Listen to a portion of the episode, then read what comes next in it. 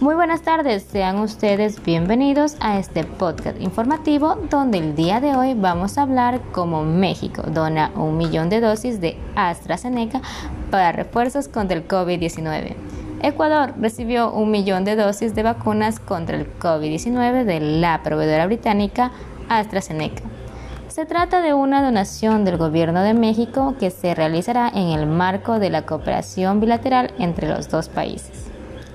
El lote llegó en la tarde de este jueves 16 de diciembre del 2021 al Aeropuerto Internacional Mariscal Sucre de Quito y permitirá reforzar el plan de vacunación contra el COVID-19, en especial la aplicación de los refuerzos. Eso ha sido todo por el día de hoy. Muchas gracias.